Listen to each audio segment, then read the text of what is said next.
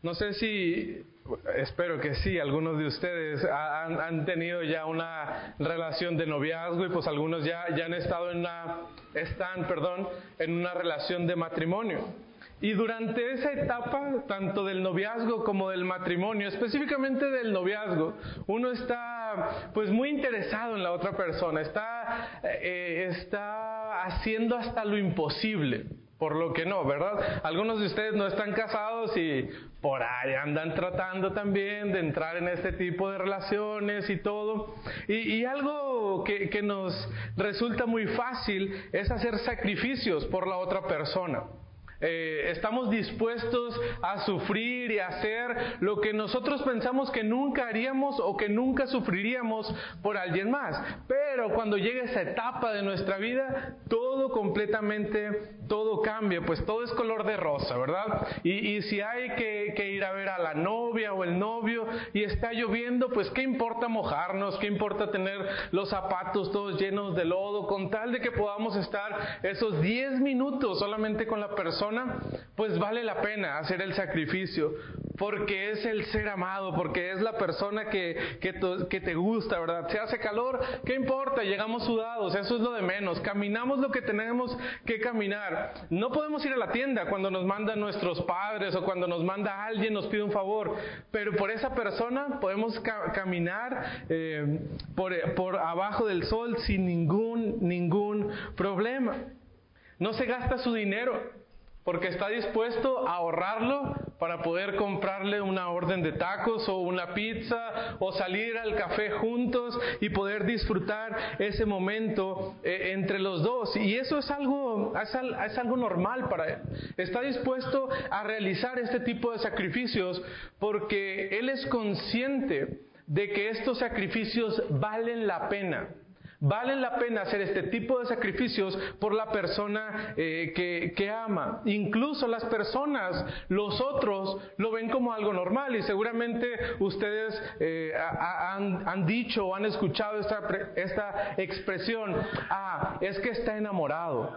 Hace todo eso porque está enamorado. Mira, hasta se ve diferente, hasta se viste diferente, hasta hace cosas que nunca hacía porque está enamorado. Justificamos ese tipo de situaciones, ese tipo de, de, actitudes que han cambiado en esta persona y ahora lo vemos como algo, como algo normal. Pero realmente el amor o el amar a alguien más no nos resulta natural. Y aun cuando estamos dispuestos a hacer ese tipo de sacrificios, siempre existen luchas en, en nosotros mismos. Siempre encontramos esas dificultades de o ya me cansé o es que ya no estoy enamorado, por eso ya, ya no estoy dispuesto a seguir con esto o, a, hacer este tipo de relaciones. Y es verdad que nosotros como seres humanos naturales tenemos el, el amor reservado sí para ciertas personas, pero aún nos cuesta amar a esas personas. Por ejemplo, si usted es alguien que se encuentra casado, no me dejará mentirle, es difícil a veces amar a su esposo, amar a su esposa. Incluso a nuestra familia, que es el círculo más cercano que nosotros tenemos y, ten, y, existe todavía esta dificultad en nosotros. Nos cuesta amar a nuestros padres, nos cuesta amar a nuestros hijos, a nuestros hermanos. Porque no es algo natural en nosotros, no estamos diseñados para, para cumplir eh, con, esta función, digamos, en nuestras vidas. Estamos, no estamos dispuestos a amar. Y Juan sabe, y Juan nos conoce, sabe que nosotros no, no estamos dispuestos y no nos resulta natural, pero una y otra vez, eh, a través de su carta de Primera de Juan, nos ha dejado algo muy claro. Primeramente, Dios nos ama a nosotros. Juan quiere que tú y yo sepamos que Dios nos ha amado a nosotros y a la vez nos da el mandato. Tú debes amar a tu hermano. Porque Dios te ha amado a ti, tú debes amar a tu hermano, debemos amarnos los unos a los otros. Pero entonces, ¿por qué Juan es tan insistente con esto? ¿Por qué está una y otra vez, debes amar a tu hermano, debes amar a tu hermano, debes estar dispuesto a amar a tu hermano? Bueno, Dios, Dios nos ha dado entonces este mandamiento. Número uno, Dios nos manda a amarnos a los unos, los unos a los otros. Y cuando hablamos de mandato, ya se pone una barrera en nosotros. Ya lo vemos como algo gravoso. El amar está bien, pero que alguien me mande amar ya no estoy tan tan seguro de que sea algo que yo pueda disfrutar. Al escuchar el mandamiento lo vemos como una carga, como algo que alguien nos está imponiendo, como alguien que nos están mandando que debemos de cumplir. Pero deberíamos de cambiar nuestra actitud en cuanto escuchamos que Dios nos ha mandado a cada uno de nosotros a que nos amemos como, como hermanos. Debemos de ver este mandamiento como algo que tú y yo podemos disfrutar. Dios nos manda a amarnos los unos a los otros y por eso debemos de disfrutar. Entonces, deleítate en el amor. Deleítate en el amor de Dios. Versículo 7 nos dice, amados, amémonos unos a otros. Y este es el porqué. Esta es la razón del por qué tú debes amar a tu hermano. Porque el amor es de Dios. Debes amar a tu hermano porque el amor es de Dios. Y hay ciertas cosas que disfrutamos hacer naturalmente, cosas en las cuales sí encontramos deleite. Seguramente tú tendrás algún hobby, algún, alguna cosa que te gusta hacer mucho y que has aprendido y que has eh, experimentado en ciertas ocasiones, pero es algo que, que no lo haces con frecuencia, es algo que se encuentra un poco alejado de lo que tú puedes hacer, pero nos gusta. Ahora imagínate que, que ese deleite que tú tienes pueda convertirse en, un mandamiento. Muchas de las, de las ocasiones lo que nosotros llegamos a disfrutar se llega a convertir, por ejemplo, en nuestro trabajo. Si tú te deleitas e, en, tu trabajo, tu actitud cambia completamente. Tú estás disfrutando lo que tú haces. Sin embargo, si te encuentras en un trabajo en el cual no te gusta lo que tú estás haciendo, normalmente estarás con una mala actitud, eh, verás todo con, eh, desde el punto de vista negativo. Todo te, resulta algo, algo muy incómodo, algo que, que, tú no quieres, que tú no quieres hacer. Pero entonces Juan nos invita ahora a que nosotros seamos participantes de este amor y de este mandamiento, no porque es algo que Dios nos está imponiendo, sino porque nosotros podemos disfrutar del amor. Podemos disfrutar el amarnos unos a otros. Podemos deleitarnos en lo que Dios ha hecho en nosotros. ¿Y por qué? ¿Por qué deberíamos deleitarnos en algo que ahora es un mandamiento para mi vida? Porque ese mandamiento estaba muy lejos de nosotros. Veíamos hace un momento, naturalmente no podemos amar. No nos nace el amarnos los unos a los otros, pero ahora Dios se ha acercado a nosotros y nos ha compartido de su amor, nos ha presentado su esencia. Dios es amor y disfrutamos a Dios y nos deleitamos en lo que Dios es y en lo que Dios nos da. Y ahora entonces, cuando Dios nos manda que podamos llevar a cabo este mandamiento, deberíamos de estarlo disfrutando porque es algo que proviene de Dios y no era de nosotros le pertenece solamente a Él. El amor es la esencia de Dios, es parte de su carácter, es, es, parte de lo que Él es y ahora nos los ha ofrecido a nosotros. Lo que antes estaba alejado, ahora lo podemos disfrutar. Y si tú estás aquí esta mañana, espero que que podamos entender esta parte que ahora disfrutamos del amor de Dios, de lo que Dios ha hecho por nosotros y, y, de lo que veíamos lejano e inalcanzable, ahora es cercano, incluso es nuestro. Deleítate en el mandato que Dios nos ha dado. ¿Por qué? Porque Él es amor, es parte de su esencia, es parte de lo que Él es. Pero entonces, este mandato que Dios nos ha dado a nosotros tiene una, tiene una función. Este mandato nos confirma entonces, el obedecer confirma nuestra naturaleza. Nos ayuda a saber quién somos nosotros realmente. Todo aquel, versículo 7, todo aquel que ama, ¿qué pasa? Es nacido de Dios. Pero no solamente eso, es nacido de Dios y conoce a Dios también. Todo aquel que ama es nacido de Dios y ahora conoce, conoce a Dios. Entonces, ahora al llevar a cabo esta tarea de amarnos unos a otros, da la certidumbre de nuestra nueva vida. Y a veces llega esta duda a nosotros. Es que, ¿realmente soy cristiano o no soy cristiano? Realmente soy esa nueva criatura, soy eh, eh, esa persona que Dios ha transformado. Bueno, el amarnos los unos a los otros da esa certidumbre de una nueva vida, el cumplimiento, la obediencia de ese, de ese matrimonio, perdón, de ese compromiso. Vendrá entonces a darte a ti la certidumbre de una nueva vida. El Hijo de Dios tiene esta simple característica. El Hijo de Dios ama. Si tú eres un hijo de Dios, tú debes amar. Tú debes mostrar el amor a tu hermano. Y esta es como la parte más sencilla de esta confirmación, porque el poder amar a otros nos da una nueva oportunidad, nos muestra algo mucho mejor que amarnos los unos a los otros, porque ahora nosotros podemos conocer a Dios. Todo aquel que ama es nacido de Dios y qué más, y conoce a Dios. Y esto implica para el creyente gozar y disfrutar de una relación con el Padre. Hermano, cuando tú estás amando, tú estás confirmando esa relación que tú tienes con Dios. Y cuando tú tienes una relación verdadera con Dios, tú te deleitas y disfrutas tener ese tiempo con el Padre. Porque es el Padre, el creador del universo, Dios Todopoderoso, que nos ha amado a ti y a mí.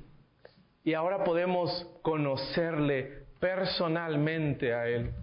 Podemos amarle, podemos hablar, podemos entablar esta relación con Él.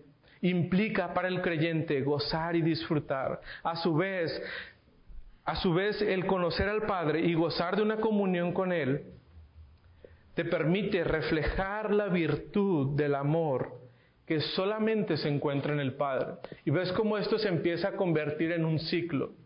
Si tú amas a Dios, entonces tú debes amar a tu prójimo. Y cuando tú amas a tu prójimo, eso te permite entonces la relación que debemos de tener eh, con Dios en amor. Y, y, estamos eh, en ese constante círculo en el cual nos amamos. Tanto amamos a Dios y amamos a nuestros hermanos. Porque Dios ha imputado en nosotros esa cualidad de poder amar a nuestros semejantes. Otra implicación que tiene el conocer a Dios es que eh, lo, que Juan estaba tratando de decir eh, en este versículo, versículo 7, era una defensa contra los gnósticos. Recuerden que ellos se creían los únicos que podían tener el conocimiento y el conocimiento lo obtenían no mediante una relación, sino lo obtenían mediante el intelecto, lo que ellos podían entender y estudiar y, esa filosofía que ellos iban creando les permitía conocer a Dios. Y Juan nos dice, a ver, no se trata de tu intelecto, se trata de que Dios nos ha amado a nosotros y que podemos amarnos los unos a los otros. Y esto confirma entonces que nosotros conocemos a Dios. No se trata de tu intelecto, no se trata de lo que has estudiado, no se trata de qué tan inteligente eres, no, se trata de amarnos los unos a los otros. Tan simple. Pero es una verdad a veces difícil de cumplirla. Pero entonces, si Dios nos ha dado un mandato en el cual nos podemos deleitar de amarnos los hermanos los unos a los otros, y esto nos permite conocer que somos hijos de Dios, existe la contraparte. El desobedecer entonces desenmascara nuestra realidad. Si tú no estás obedeciendo este este mandato que Dios nos ha dado de amarnos los unos a los otros va a mostrar realmente quién eres tú. Versículo 8. El que no ama entonces, ¿qué pasa? No ha conocido a Dios porque Dios es amor. Siempre dos partes de la moneda. Si amas a Dios, conoces a Dios. Si no amas a, si no amas a Dios, ¿qué pasa? El que no ama, el que no puede amar a su prójimo, no, no ha conocido entonces a Dios. Entonces, si tú no amas a tu hermano, pero es que me cae gordo. O sea, no es que no lo ame, sino que me cae gordo. A ver, es claro, recuerda, Juan es blanco o es negro. Y él dice, el que no ama no ha conocido a Dios. Si tú no amas a tu hermano, si tú no puedes llevar a cabo esta tarea y este mandato que Dios nos ha dado, Juan te dice, tú no conoces a Dios. No se ha llevado a cabo en tu vida esa obra de transformación que toda persona necesita porque naturalmente no nos nace el amar. No podemos amarnos los unos a los otros entonces necesitamos de esa transformación para que podamos amar al prójimo. Si no lo haces, Juan dice en la palabra de Dios, no conoces a Dios, porque es incongruente. Es incongruente que tú puedas decir, no, yo conozco a Dios, el Señor me ha salvado, el Señor me ha transformado, pero que no puedas transformar, perdón, pero que no puedas amar a tu hermano no es lógico, no es parte de lo que Dios nos ha dejado. ¿Por qué? ¿Por qué no es lógico? Porque Dios es amor. Y si tú dices que tienes una relación con el ser perfectamente amoroso, que nos ha amado a nosotros y que su carácter es amor, y no amas a quien tienes a un lado, entonces no le has conocido realmente. Dios es amor. Conocerle a Él, conocer su característica del amor es algo que te llena.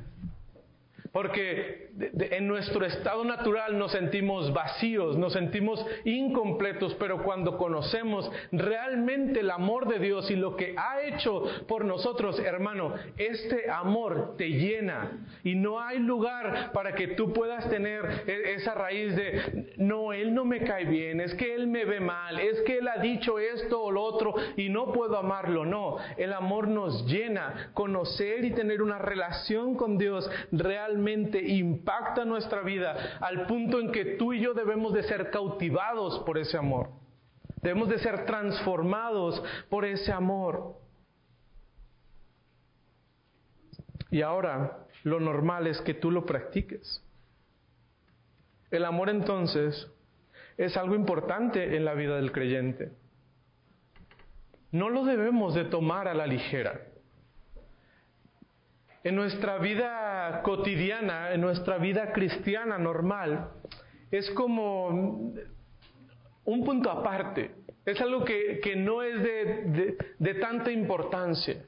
No, mire, mientras yo vaya a la iglesia, mientras yo lea mi Biblia y mientras yo esté orando, yo estoy bien. Yo estoy bien con Dios.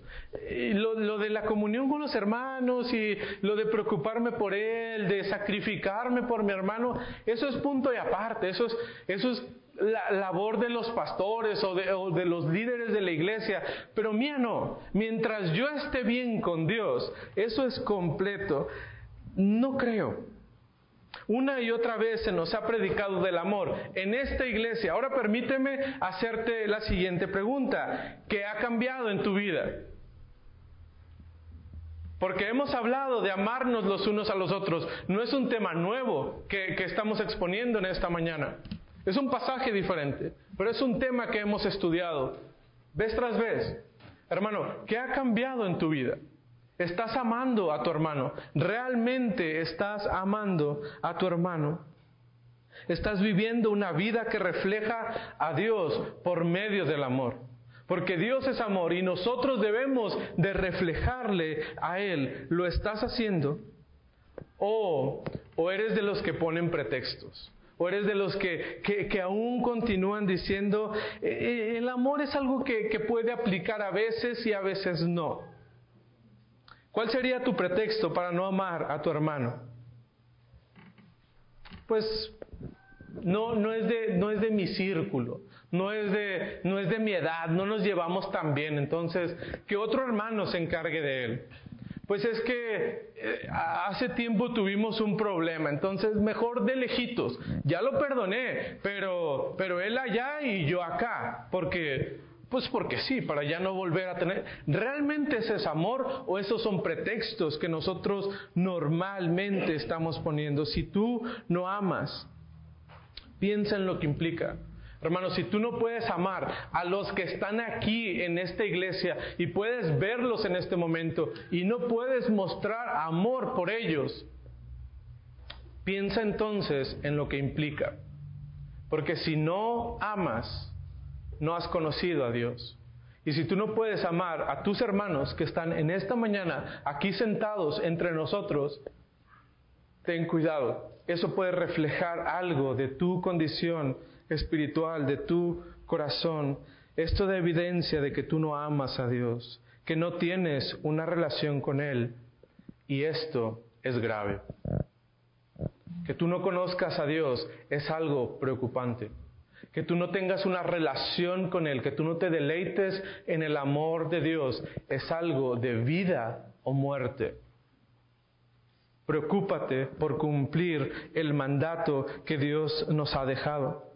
Hermano, examina tu corazón. Porque el problema no es el hermano fulanito, que no, que, no es tan fácil amar. Porque existimos esos hermanos que que no somos fáciles de amar, somos medio pesadotes y, y, sangrones y todo lo que tú quieras. Pero el problema no es el hermano al que vas a amar, el problema es tu corazón, que no puede amar, que no puede abrirse para entonces amar. Entonces, ¿qué hago cuando es complicado amar a mi hermano? ¿Qué hago? ¿Qué es lo que debo de hacer cuando es complicado amar a mi hermano? Bueno, regresa a la esencia de todo este asunto. No te fijes en Él, no te fijes en ti. Regresa a la esencia. El motor de amarnos unos a otros es Dios. La forma, el motor de amarnos los unos a los otros es Dios, la muestra suprema del amor. Mira el versículo 9. En esto se mostró el amor de Dios para con nosotros, en que Dios envió a su Hijo unigénito al mundo. ¿Cómo entonces podríamos definir el amor? Por el ejemplo que Dios nos ha dado.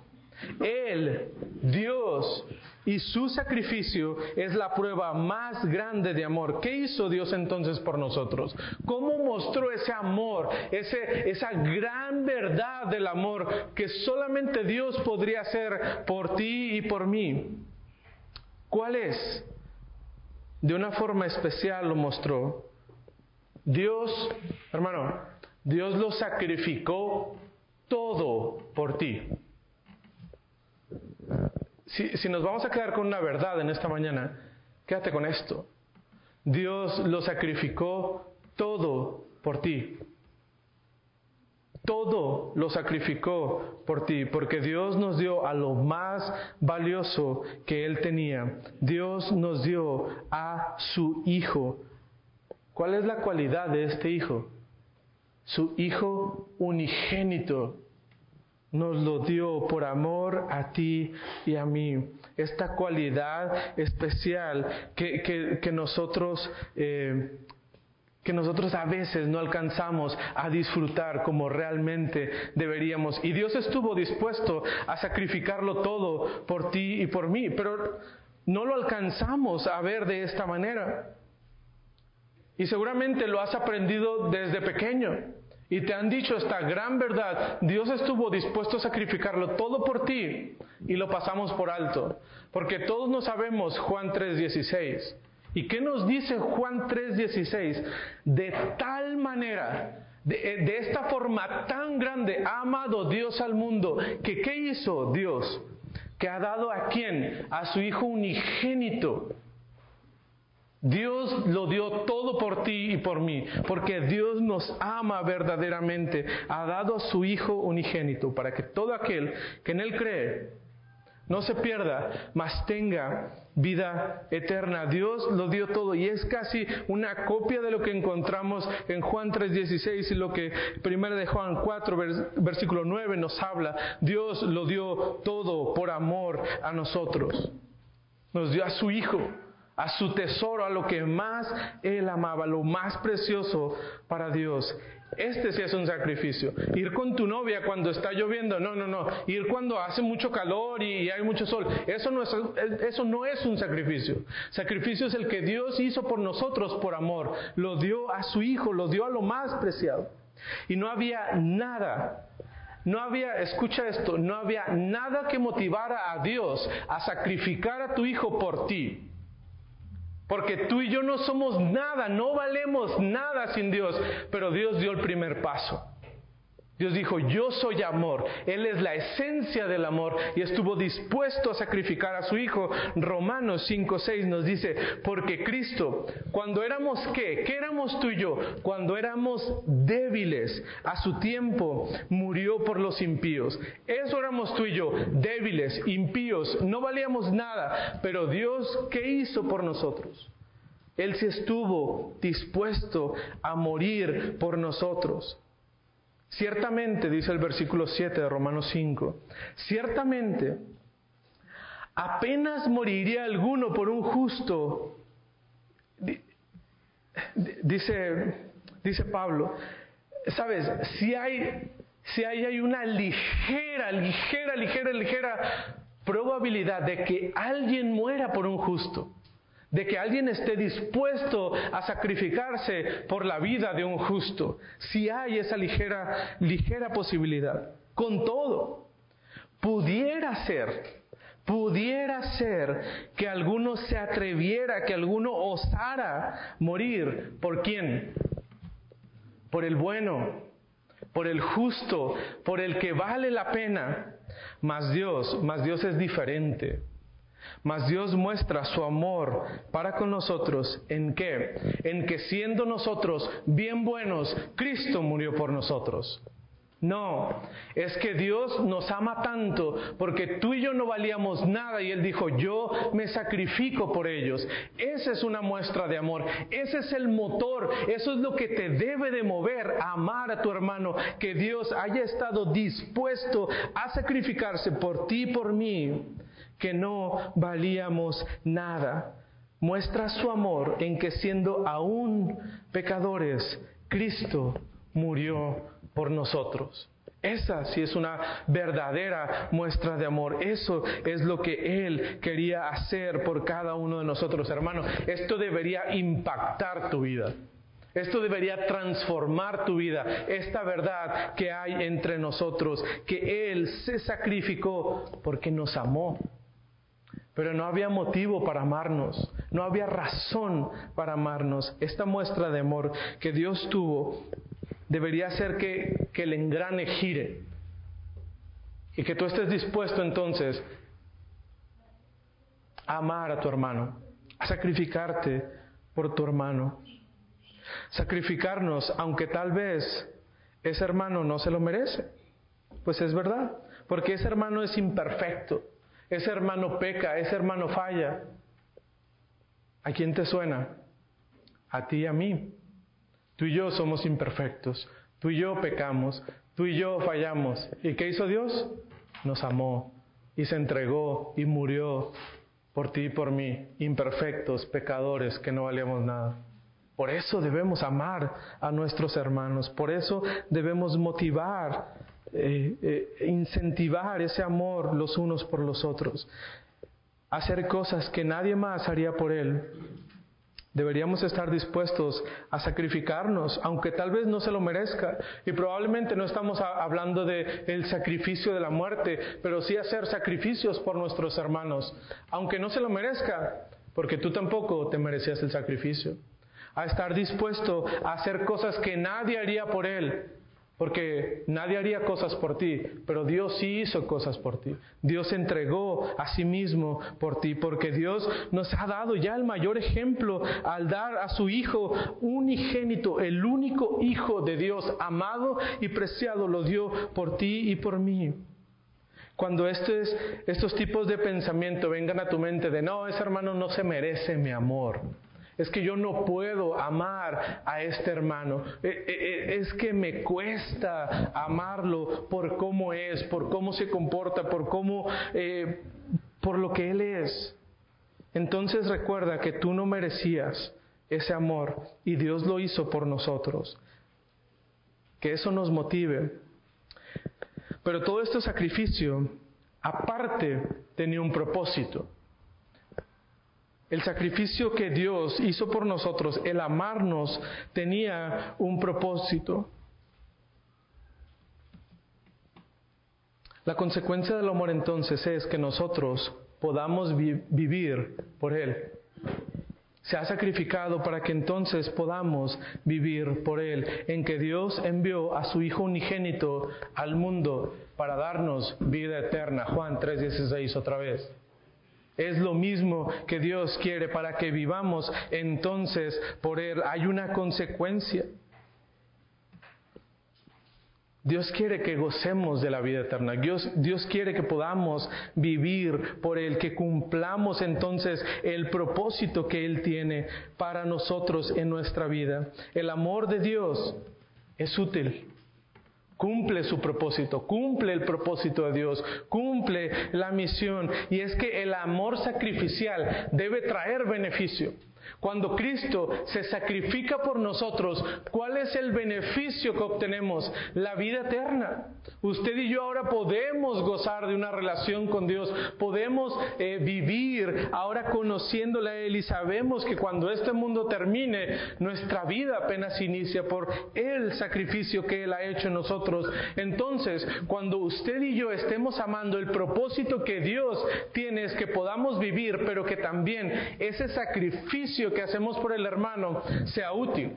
Porque podemos decir, ok, estoy dispuesto a sacrificarme eh, por mi hermano que no se encuentra conmigo, que está pasando cierta necesidad. Por lo tanto, eh, ya, ya, no voy a, voy a dejar de, de cumplir este placer o este antojo que yo tenía y, ya, o sea, me estoy, me estoy sacrificando por mi hermano. Ya no estoy saliendo tanto eh, porque yo sé que él tiene necesidad. Entonces vas a ver que, que me ando paseando, que ando yendo a lugares eh, pues muy ostentosos y, y, eso puede ser de tropiezo, pero voy a sacrificarme por mi hermano.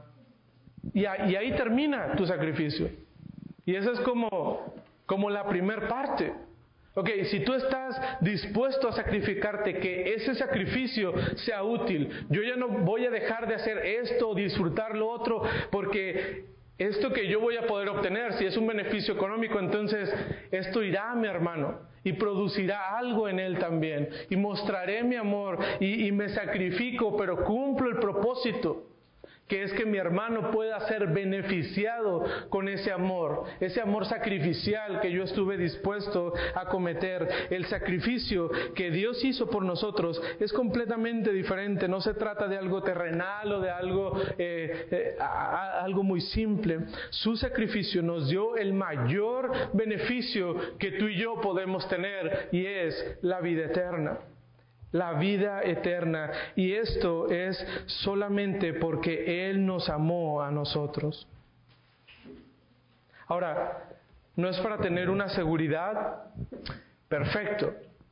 Ya soy un hijo de Dios, ahora puedo amar a mi hermano y eso me da la vida eterna y ahora puedo hacer lo que me venga en gana y puedo comportarme como yo quiera y realmente no va por ahí la situación. Ahora, al ser beneficiarios de este amor, nuestra vida vive, perdón, en gratitud a Él. Porque somos conscientes de que no éramos nada, no valíamos nada, y Dios lo hizo todo por amor de nosotros. Y eso nos llena de gratitud hacia Dios, poder amar a Dios y mostrar lo que realmente somos. Pero sin Dios, usted y yo somos incapaces. No podemos hacerlo. Y el versículo 10 nos, nos define. este motor es Cristo. Este motor es Dios, porque Él nos ama de manera sacrificial y entonces nos define qué es el amor. En esto consiste el amor. Esto es el amor, nos dice, nos dice Juan en el versículo 10. No en que nosotros hayamos amado, amado a Dios, sino que Él nos amó a nosotros. No viene de ti, de mí. La cuestión, la cuestión del amor necesariamente proviene de Dios. El amor nace de Dios, proviene de Dios. En nosotros no se encuentra esta capacidad por naturaleza, no es un don natural que tenemos el amarnos los unos a los otros, proviene de Dios. ¿Por qué no podemos amar a Dios? ¿Por qué Dios tuvo que tomar esa iniciativa? ¿Por qué no nosotros a Él de reconocerle y ver Romanos capítulo 3, versículo 10 nos dice, como está escrito, no hay justo ni aun uno. No hay quien entienda. No hay que qué. No hay quien busque a Dios.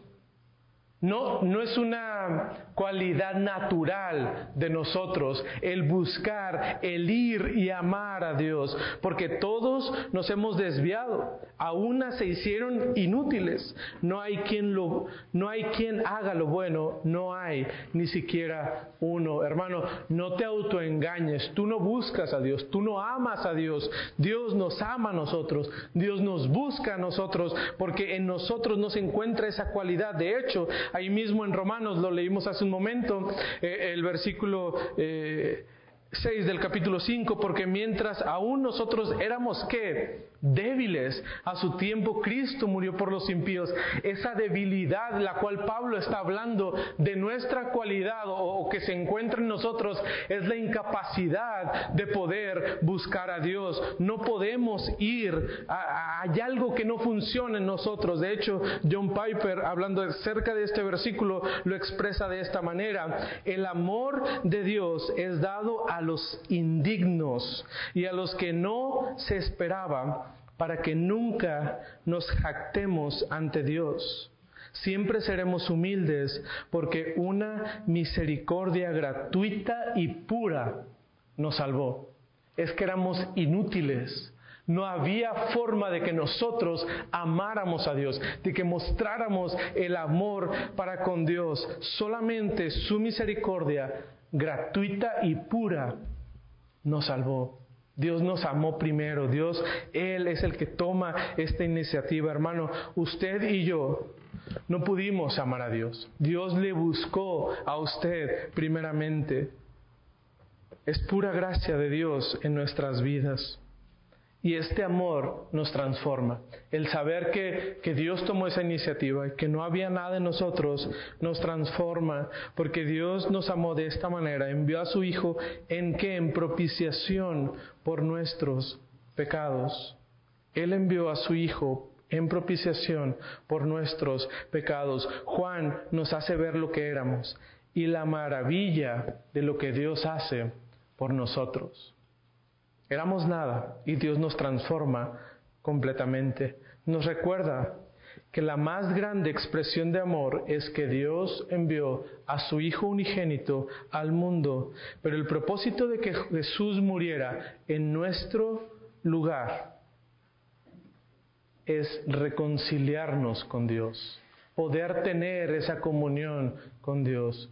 No es para que tú te sientas el ser más amado, no es para que tú te sientas un ser especial, sino que Dios nos amó para que nos pudiéramos reconciliar y a su vez pudiéramos amar a Dios y amar a tu hermano.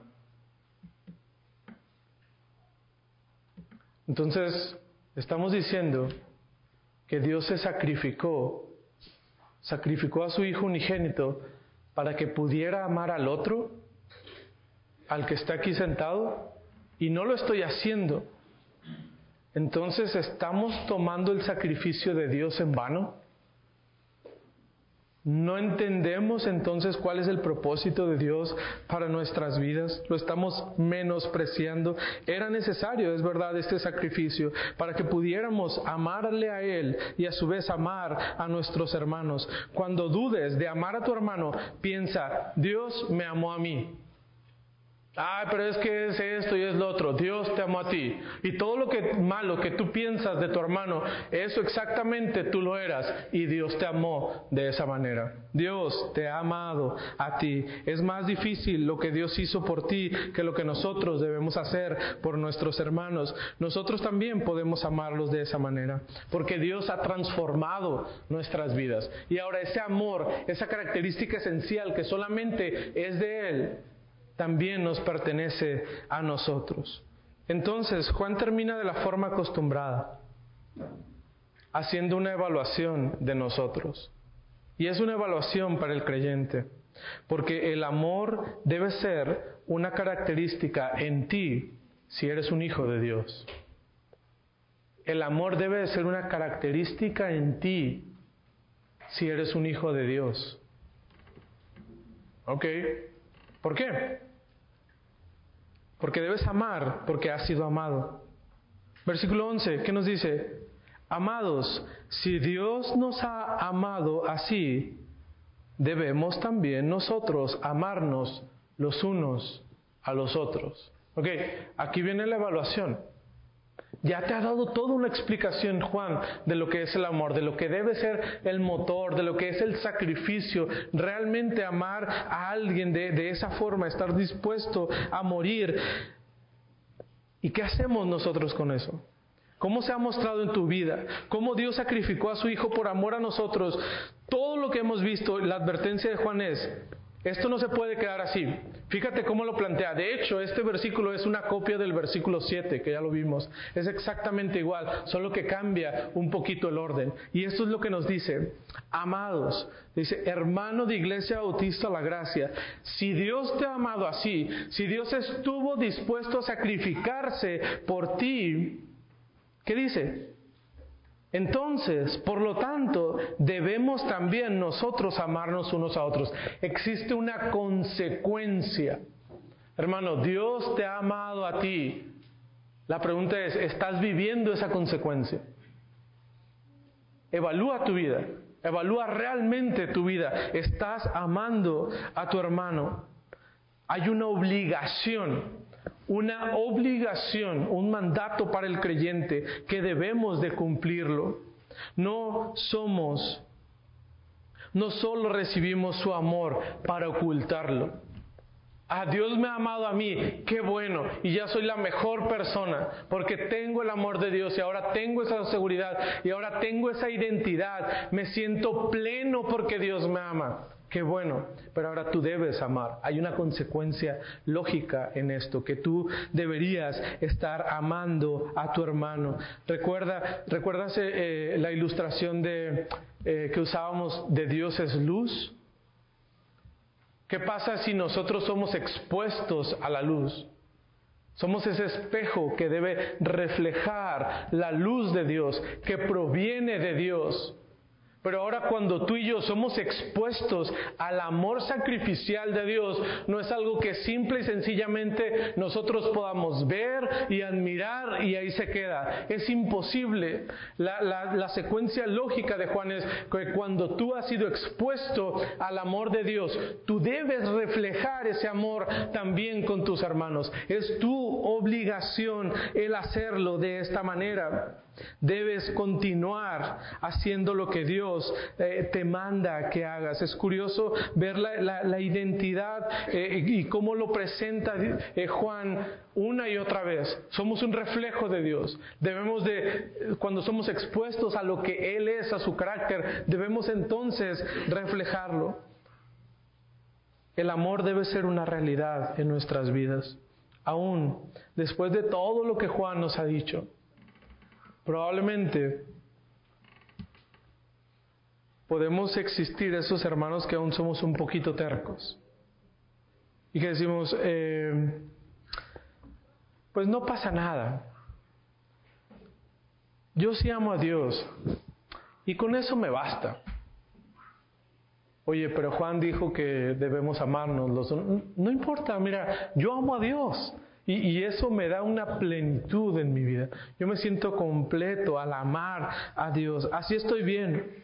No tengo necesidad de amar a mi hermano. Porque eso de amar a mi hermano, involucrarme en su vida, estar al tanto de la vida de mi hermano, eso va a traer cargas a mi vida. Y mira, yo estoy bien amando a Dios solamente. Mientras las cosas estén bien entre Dios y yo, con eso basta. Eso es suficiente para mí. Y Juan ya sabe que tú y yo estamos pensando así. Entonces Juan en el versículo 12 nos dice lo siguiente, tu amor por tu hermano es tu amor por Dios. tanto tú amas a tu hermano, es la misma medida que tú amas a Dios. ¿Por qué? Versículo 12 nos dice, nadie ha visto jamás a Dios. Nadie ha visto jamás a Dios. Si nos amamos los unos a los otros, si nos amamos unos a otros, Dios permanece en nosotros y su amor se perfecciona en ti y en mí. Nadie ha visto a Dios jamás. Entonces, tú que dices que no necesitas el amor con tu hermano, ¿cómo expresas ese amor para con Dios si no lo has visto jamás? Nadie ha visto a Dios jamás. Como nosotros podemos expresar el amor que tenemos para nuestro Dios es a través de, de, nuestros hermanos. De esa manera demostramos el amor que tenemos por Dios. Esa es la forma de expresar su amor. No, e, este, yo oro a Dios. Y, así le muestro mi, mi, amor en oración, en leer la palabra de Dios, pero así, así es mi forma de amarle a Él. No necesito amar a mi hermano. Discúlpame, pero lo que tú estás diciendo entonces es una mentira.